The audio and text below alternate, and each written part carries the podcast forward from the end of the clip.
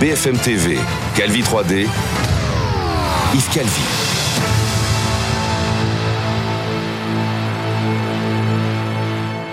Bonsoir et bienvenue à vous qui nous rejoignez sur BFM TV. Nous sommes ensemble jusqu'à 20h. La suite du quinquennat d'Emmanuel Macron se joue en partie en ce moment à l'Assemblée nationale, ou alors on va de surprise en surprise, version théâtre de boulevard. Et c'est pourquoi on va y retrouver tout de suite Anthony Lebos. Anthony, faites-nous le point parce que c'est pas facile, facile de suivre les événements. Hein.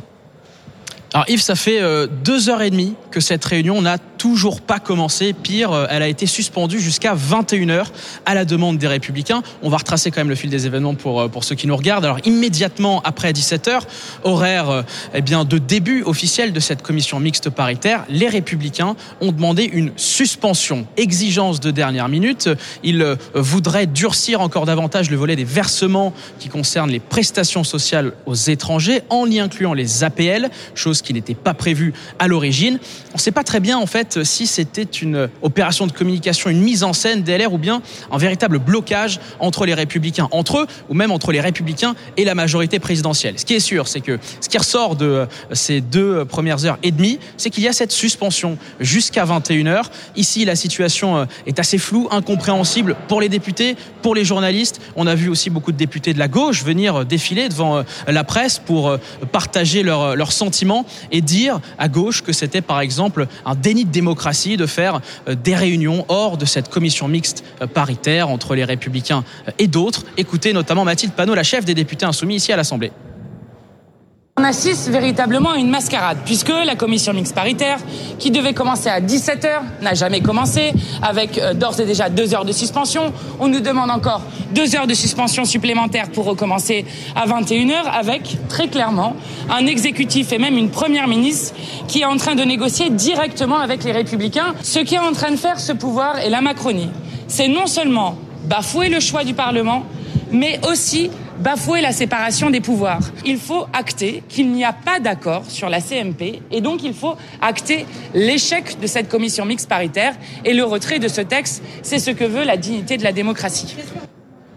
Et souvenez-vous, ce matin, Gérald Darmanin, le ministre de l'Intérieur, avait dit ceci, je cite, on est plus près d'un accord qu'un désaccord. Désormais, on n'en sait trop rien, à vrai dire. En revanche, on est sûr d'une chose, c'est que les républicains, en espèce, ne sont pas faiseurs de roi, mais faiseurs de loi ou pas. Anthony Lebos en direct du Palais Bourbon avec Nils Cambier pour BFM TV avec nous pour commenter euh, cette soirée particulière dans le second quinquennat du président Macron. Julie Gradiani qui est éditorialiste politique. Mathieu Souquier, expert euh, associé à la Fondation Jean Jaurès. Je renvoie à votre livre 2022, La flambée populiste aux éditions Plomb. Pascal Brice qui est président de la Fédération des acteurs euh, de la solidarité. Et nous sommes rejoints bien entendu par Laurent Neumann, éditorialiste politique de BFM TV. Julie Gradiani, alors enfin, comment qualifiez-vous la situation ce soir et est-ce que vous y comprenez quelque chose? Non, mais en, réalité, c'est une insulte que je vous fais, Mathilde Panot a l'air de pas comprendre, mais, voilà. mais, nous allons comprendre. Non, la commission mixte paritaire, elle est conçue pour contourner des blocages de publicité et de posture des députés. Donc c'est précisément sa raison d'être, d'être réunion privée dont la forme est très libre, qui peut s'interrompre, qui peut se suspendre, c'est déjà arrivé plusieurs fois, et qui donne lieu dans ses marges à un certain nombre de tractations. C'est un peu l'équivalent, Yves, de la négociation du protocole dans la vie des affaires, sans que tout le monde donne son avis. L'idée, c'est d'être efficace et d'arriver à un texte qui corresponde à ce qui a des chances ensuite d'être accepté, tout simplement. Mais un texte va bien sortir de cette commission, Laurent Neumann? Ou il y a un doute au moment où nous parlons, franchement? Il y a toujours un doute. Dès qu'une commission mixte paritaire se réunit, même si on a beaucoup travaillé avant, tant qu'elle n'a pas été déclarée conclusive, bah, il y a évidemment euh, un doute. Maintenant, il faut relativiser toutes les CMP se passent exactement comme ça. Euh, il y a des suspensions de séance, on négocie en coulisses, on retourne vers ses propres mandants pour voir si on peut aller un peu plus loin. C'est une négociation. Euh, logiquement, on dirait euh, compromis. ceux qui sont opposés à cette commission mixte paritaire, dont Mathilde Panot et une grande partie de la gauche, vont dire compromission. La vérité, c'est qu'on négocie déjà depuis une semaine et que les négociations continuent, sans doute sur des points de détail. Est-ce qu'à l'arrivée ce soir ou tard dans la nuit, il y aura une conclusion positive. Tant que ça n'est pas ficelé, ça n'est pas certain. Donc on peut s'étonner de la qualité des acteurs, mais on ne doit pas s'étonner de la pièce de théâtre, si je comprends bien ce soir, Julie Gradiani. Non, parce qu'indépendamment de la qualité des acteurs, il y a une dynamique qui est propre à la négociation. Et quand on arrive au point critique où il faut se mettre d'accord, contrairement à ce qu'on pense, c'est souvent pas le moment où on arrive à se mettre d'accord, même si en effet on a beaucoup travaillé en amont et déminé des sujets. C'est le moment où les exigences ressurgissent avec d'autant plus d'acuité. Alors, j'oublie ce qu'on vit ce soir, mais Mathieu Souquier, est-ce que c'est un moment qui va marquer le quinquennat? Alors oui, c'est évident. et, le sujet, ça n'est pas la CMP de ce soir en réalité. C'est le cirque parlementaire dans lequel on est pris depuis une semaine au moins, et au-delà même du cirque parlementaire, en fait, le cirque politique. Le cirque parlementaire, quand même, laisse un vrai sentiment de malaise parce qu'on voit face à face l'amateurisme gouvernemental, c'est-à-dire qu'on devait avoir un poids lourd politique du gouvernement particulièrement expérimenté avec un sens tactique aiguisé, Gérald Darmanin à la manœuvre. Et vous voyez dans, dans, quel état il, il termine. là, il était, il est spectateur. Hein il, est totalement spectateur. D'une pièce de théâtre qu'il n'a pas écrite. La séquence, quand même, pour le gouvernement en général et pour lui en particulier, est terrible. Quand je dis le gouvernement, le chef de l'État derrière. Et face à l'amateurisme gouvernemental, quand même, un cynisme réel des oppositions et en particulier des républicains et de l'extrême droite, ce qui s'est passé la semaine dernière aurait pu se passer. Le problème, c'est que ça se passe précisément sur un texte immigration, une loi immigration qui est en fait, appelons un chat un chat, une loi anti-immigration, une loi anti-immigration qui rejoint pour partie, même pour l'essentiel en réalité, les principes que la droite, de plus en plus alignée sur l'extrême droite, défend depuis longtemps. Donc la situation est rocambolesque. rocambolesque. S'il n'y a pas d'accord, Pascal Brice, à la limite, c'est peut-être la meilleure solution de votre point de ah, vue. Bah là où on en est, oui, de ce théâtre absolument dramatique. Parce que comme de toute façon, euh, ce qui est sur la table là n'apporte aucun élément de maîtrise de l'immigration que je crois nécessaire par ailleurs, et simplement des éléments de complexification à l'infini de la vie des personnes étrangères, des associations, des entreprises, de l'esprit public dans ce pays,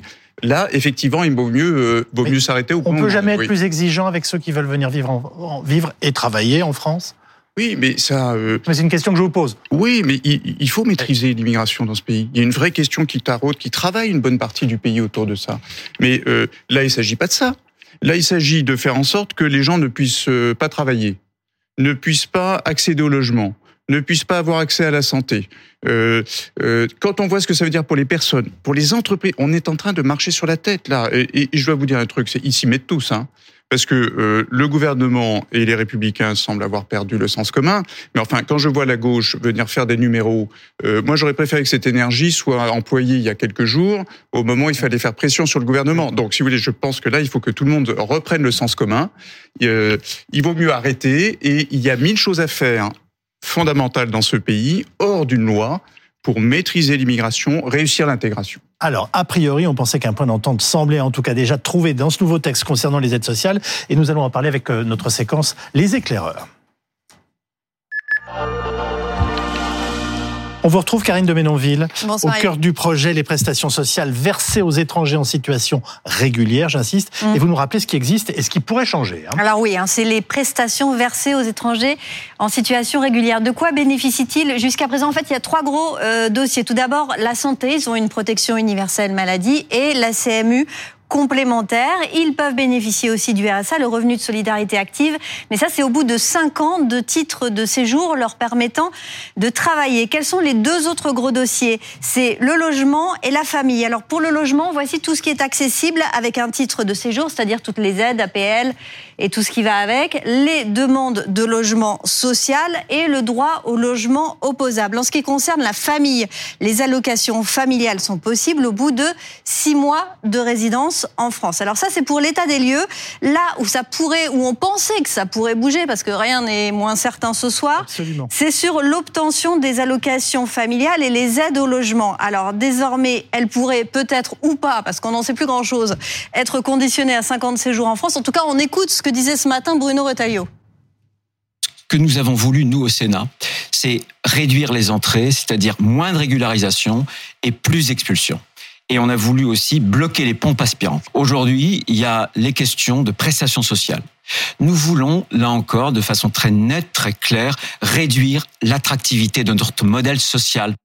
Alors il y a un petit point qui est intéressant, c'est pourquoi précisément ces prestations sont visées par les sénateurs, parce que ce sont des aides sociales non contributives, c'est-à-dire que ce sont des aides qui ne sont pas soumises au versement préalable de cotisation. Tout travailleur ne cotise pas pour ces aides, elles reposent sur le principe de solidarité. Merci beaucoup, euh, Karine de Ménonville. Comment vous réagissez? Alors, on va parler au conditionnel, puisque c'est mis entre parenthèses, mais en même temps, il y a un projet qui, qui va peut-être aboutir. Donc, euh, la fin de ces aides systématiques, c'est la fin de la solidarité euh, nationale, selon vous? Ah oui, ben d'ailleurs, vous l'avez écrit, vous avez écrit tout à l'heure vers la préférence nationale. Vous vous rendez compte où on en est? Enfin, en quelques heures, hein, quand même. Le glissement est terrifiant, ça vient de, de loin. Sur, sur, ces prestations, il faut regarder les choses de la manière suivante, me semble-t-il. Vous voyez que M. Rataillot vous dit, comme beaucoup, euh, il faut réduire toutes ces aides sociales parce que comme ça, les gens ne viendront pas. Bon, moi, je peux vous dire qu'il n'y en a pas un qui renoncera à venir en France parce qu'il y a ces six mois à matin. Par contre, en revanche, ce que ça va produire de manière certaine, c'est que l'intégration par le travail, oui. notamment pour les femmes, vous savez que les femmes étrangères dans, son pays, dans ce pays sont celles qui travaillent le moins dans tous les pays de l'OCDE. Donc en termes d'intégration, y compris en termes de communautarisme, qui sont de vraies questions, supprimer les prestations, euh, euh, supprimer des APL, ça veut dire quoi? Mais les, gens dans ce pays savent ce que c'est. plus personne ne peut se payer à peu près euh, un logement dans ce pays sans les APL quand on travaille à peu près normalement. Donc ça veut dire que ces personnes-là, on va faire obstacle à leur intégration. Et la réalité, c'est quoi, me semble-t-il? Le Sénat, il n'a pas durci la loi Darmanin. Le Sénat, il a dit autre chose. Le Sénat, il a dit l'intégration en France, c'est terminé. Sous-entendu pour ces gens-là parce qu'ils sont musulmans, parce qu'ils sont de, ils sont de couleur. Ça veut dire quoi Qu'ils sont là pour, euh, ils ont pour vocation de repartir? Ben, Ça veut dire que la logique, c'est ça. veut dire que le Sénat, quand vous lisez le, le, la tonalité des débats au Sénat, les mesures qui s'accumulent là, ce déchaînement, euh, semble-t-il, auquel le gouvernement est prêt à donner foi pour une bonne part, le message, c'est l'intégration en France, c'est terminé. Or, notre conviction dans les associations, c'est que cette intégration, elle est affaiblie elle est en difficulté. Vous savez, moi, je viens d'un quartier de Nantes qui s'appelle Bellevue. Oui. Je, peux, je peux vous dire que je sais ce que c'est, à coup de trafic de drogue et de problèmes d'intégration, ce que c'est que les difficultés d'intégration dans ce pays. Mais c'est pas comme cela que l'on va régler ces questions-là. Ce n'est pas en, en, déterminant que les gens, par nature, parce qu'ils sont musulmans ou qu'ils ont une couleur de peau différente, ne peuvent plus intégrer. Ce dont nous avons euh, besoin, c'est au contraire d'un accueil organisé et maîtrisé et de mesures d'intégration. Et là, tout ce qui est sur la table ce soir, euh, ne fera qu'accroître l'indignité et le désordre dans ce pays. À commencer par des entreprises qui attendent de pouvoir embaucher et qui vont être en empêchés par le Sénat qui en réalité propose des possibilités de régularisation inférieures à ce qu'elles sont aujourd'hui. Mais enfin, on marche sur la tête. Laurent Neumann, voulez réagir? Oui, juste une chose, parce que en fait, le volet intégration dans cette loi, il reposait sur deux piliers. Un, l'apprentissage de la langue. 600 heures euh, avec à la fin du parcours un examen de français. Ça, c'est toujours dans la loi. Mais tous les étrangers qui arrivent sur notre territoire ne seront pas capables de tenir cet examen. Et puis, il y avait un deuxième pilier. C'était cette fameuse euh, règle de, dans les métiers en tension, un titre de séjour. Oui. Or, ce, cette partie-là était totalement détricotée par le Sénat et va se transformer en une autorisation préfectorale. Donc, ce sont les préfets qui auront la main et pour en avoir discuté avec des membres des Républicains qui sont d'ailleurs dans la commission là en ce moment en train de discuter entre eux, ils m'ont dit on a gagné parce que à l'arrivée la nouvelle disposition législative, il y aura moins de régularisation qu'aujourd'hui avec la circulaire Valls. Donc ce que l'on voulait faire, c'est-à-dire euh, favoriser ceux qui travaillent, au fond ceux qui travaillent depuis longtemps, et leur dire, écoutez, vous avez donné pour la collectivité, travailler, ça veut dire avoir une fiche de salaire, payer des impôts, payer des cotisations, pas des charges, des cotisations pour la sécu, le chômage, la retraite, etc. Et eh ben ceux-là, on leur dit, on vous donne un titre de séjour. Et eh ben maintenant, on leur dira non, il faudra aller demander l'accord du préfet et on a fixé tellement de conditions supplémentaires qu'il y aura à l'arrivée moins de régularisation qu'aujourd'hui avec une circulaire dont tout le monde dit qu'elle est compliquée. Julie Gradiani, est-ce ah, qu'on est... Bah oui, est-ce qu'on est rentré dans ce qu'on appelle la préférence nationale? Un terme qu'on utilise depuis des années. Est-ce qu'on est, est, qu'on est là-dedans?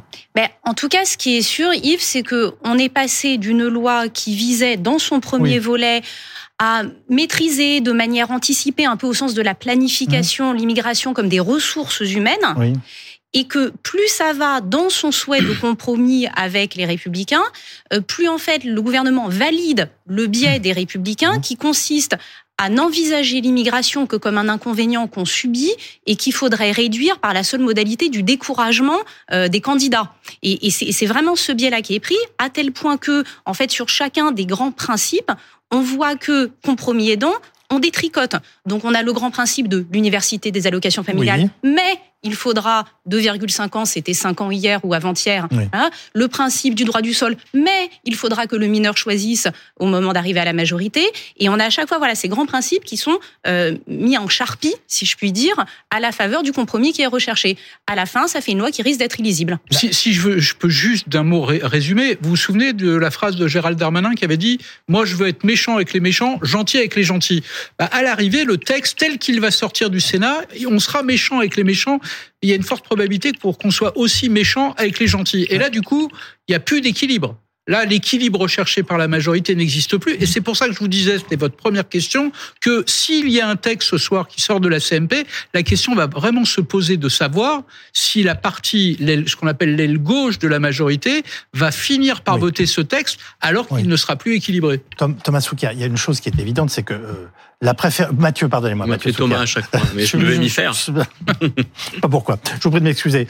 Euh, le, le, la, la, la, préférence nationale est, est, devenue la pierre angulaire de ce projet, et c'est surtout celui du Front National, puis du Rassemblement National depuis 35 ans dans notre pays. Oui, ça dit bien effectivement la confusion politique dans laquelle nous sommes placés. C'est-à-dire que Emmanuel Macron a été réélu il y a un an pour faire barrage à l'extrême droite, et avec les voix de tous ceux qui précisément voulaient faire barrage à Marine Le Pen et, au, et au principe qu'elle défend. Alors, on parlait à l'instant, Pascal Brice parlait à l'instant de l'efficacité opérationnelle de cette loi en termes de politique publique. L'efficacité politique, on peut quand même aussi la questionner. On voit bien que pendant un temps, l'extrême droite était dans son coin, qu'elle parlait un peu toute seule, puis qu'elle a fait de plus en plus de bruit, puis qu'une partie de la droite a commencé à, à, à, mmh. lui coller derrière, et puis depuis, de, de, depuis, en fait, tout le monde a fini par s'aligner sur ce que l'extrême droite défend. Je note que ah bah, en matière migratoire, sur ce plateau, Laurent Jacobelli comptait les points. Moi, je vous le dis tout de suite. Oui, alors je note qu'en matière migratoire, euh, il y, a, y a un, un, coup stratégique qui consiste à dire allons précisément sur les sujets que dont l'extrême droite a fait son fonds de commerce pour ne pas lui en laisser le monopole. Ce faisant, ça fait 40 ans qu'on parle d'immigration tout le temps ou presque tout le temps, puisqu'en 40 ans, on a adopté une trentaine de lois. C'était officiellement la stratégie de Nicolas Sarkozy. Tous les 18 hein. mois, mais, mais finalement de tout le monde, puisque en moyenne, tous les 18 mois, on reparle de, on repasse devant le Parlement pour donner à voir le, le volontarisme politique dont on est censé faire preuve en la matière. Et je note que précisément, on a légiféré constamment en 40 ans et qu'on a systématiquement durci en réalité la législation. C'est-à-dire que l'histoire de ces, de ces législations successives, c'est une histoire du durcissement permanent de nos politiques migratoires. Et je note qu'en termes d'efficacité politique, d'efficacité électorale, en 40 ans, l'extrême droite n'a cessé de prospérer. Donc, en disant au départ l'extrême droite pose les bonnes questions sans apporter les bonnes réponses et progressivement, sans même le dire, considérer que non seulement elle pose les bonnes questions, mais qu'elle finit par proposer aussi les bonnes réponses, nous voyons que Marine Le Pen est haute comme jamais dans le paysage politique français. Pascal Brice, je voudrais qu'on revienne sur les questions de coûts. Il y a beaucoup de fantasmes sur les chiffres de cette aide médicale d'État. Combien ça coûte vraiment et est-ce que ça crée véritablement un appel d'air pour les migrants? Non, c'est. Euh, c'est normal d'y répondre. Hein. Ah, mais bien sûr, mais je vous l'ai dit, moi je pense qu'il y a des questions qui se posent dans en termes d'intégration et d'immigration dans le pays. Vous un pays qui est fragilisé culturellement, économiquement, socialement. Dans ce moment-là, il y a des questions qui se posent et il faut euh, euh, les, les, prendre en compte et surtout y apporter des réponses politiques et, et opérationnelles. Sur l'AME, c'est 900 millions d'euros. Oui. C'est totalement marginal dans la sécurité sociale. Euh, ça permet aux gens d'avoir un minimum de prise en charge. Mais il faut voir que vous avez euh, à peu près 30 à 40% des gens qui pourraient en bénéficier qui ne parviennent pas à en bénéficier. Il faut aller euh, sur ce qu'on appelle les passes. Les passes, ce sont dans les hôpitaux des lieux où les personnes qui sont sans aucun revenu peuvent essayer d'avoir quelques soins. Mmh. C'est impossible aujourd'hui en l'état des moyens d'y de, d'y parvenir. Donc en réalité, on prend là un risque considérable pour la santé des personnes concernées et pour la santé publique. Euh, euh, et encore une fois, c'est tout l'inverse de ce qu'il faudrait faire. On nous fait des discours d'ordre, on nous dit c'est ferme, c'est de l'ordre. Non, c'est du désordre c'est du désordre. Empêcher des gens de se soigner, c'est du désordre. Empêcher des gens de bosser, c'est du désordre. Empêcher, empêcher des gens d'être dans des logements plutôt que dans, euh, à la rue, c'est du désordre. Et alors que nous avons besoin de maîtrise. On parlait des reconduites. Moi, j'ai eu l'occasion de dire à Monsieur Darmanin, à l'époque où il faisait semblant d'écouter des gens qui pouvaient lui dire euh, des choses un peu différentes que visiblement ce qu'il avait envie de faire avec une réussite considérable. Je lui ai dit, mais Monsieur le Ministre, ce pays a besoin que les reconduites soient effectives pour celles et ceux qui sont des voyous. Donc arrêtez de balancer des OQTF, des ordres de, reconduite euh, sur n'importe qui et centrez ça sur des gens qui sont des voyous et faites en sorte qu'ils partent. Au lieu de nous faire des lois qui n'apportent strictement rien comme réponse à ces questions de fond, je propose que le gouvernement, là, que la majorité, là, cesse ce théâtre et demain annonce un, annonce un plan d'action dans ce pays qui vise à faire en sorte qu'il n'y ait plus personne dans les rues, qu'on soit effectif dans les reconduites pour les voyous et que on soit dans l'intégration. Ça, c'est possible tout de suite. Il y a toujours un moment où, quand on s'apprête à faire basculer un pays dans le vide, où on s'arrête, on dit stop et on fait des choses utiles. Bon, bah, vous ne le saviez pas, mais vous venez de conclure cette émission. Merci beaucoup les uns les autres d'y avoir participé.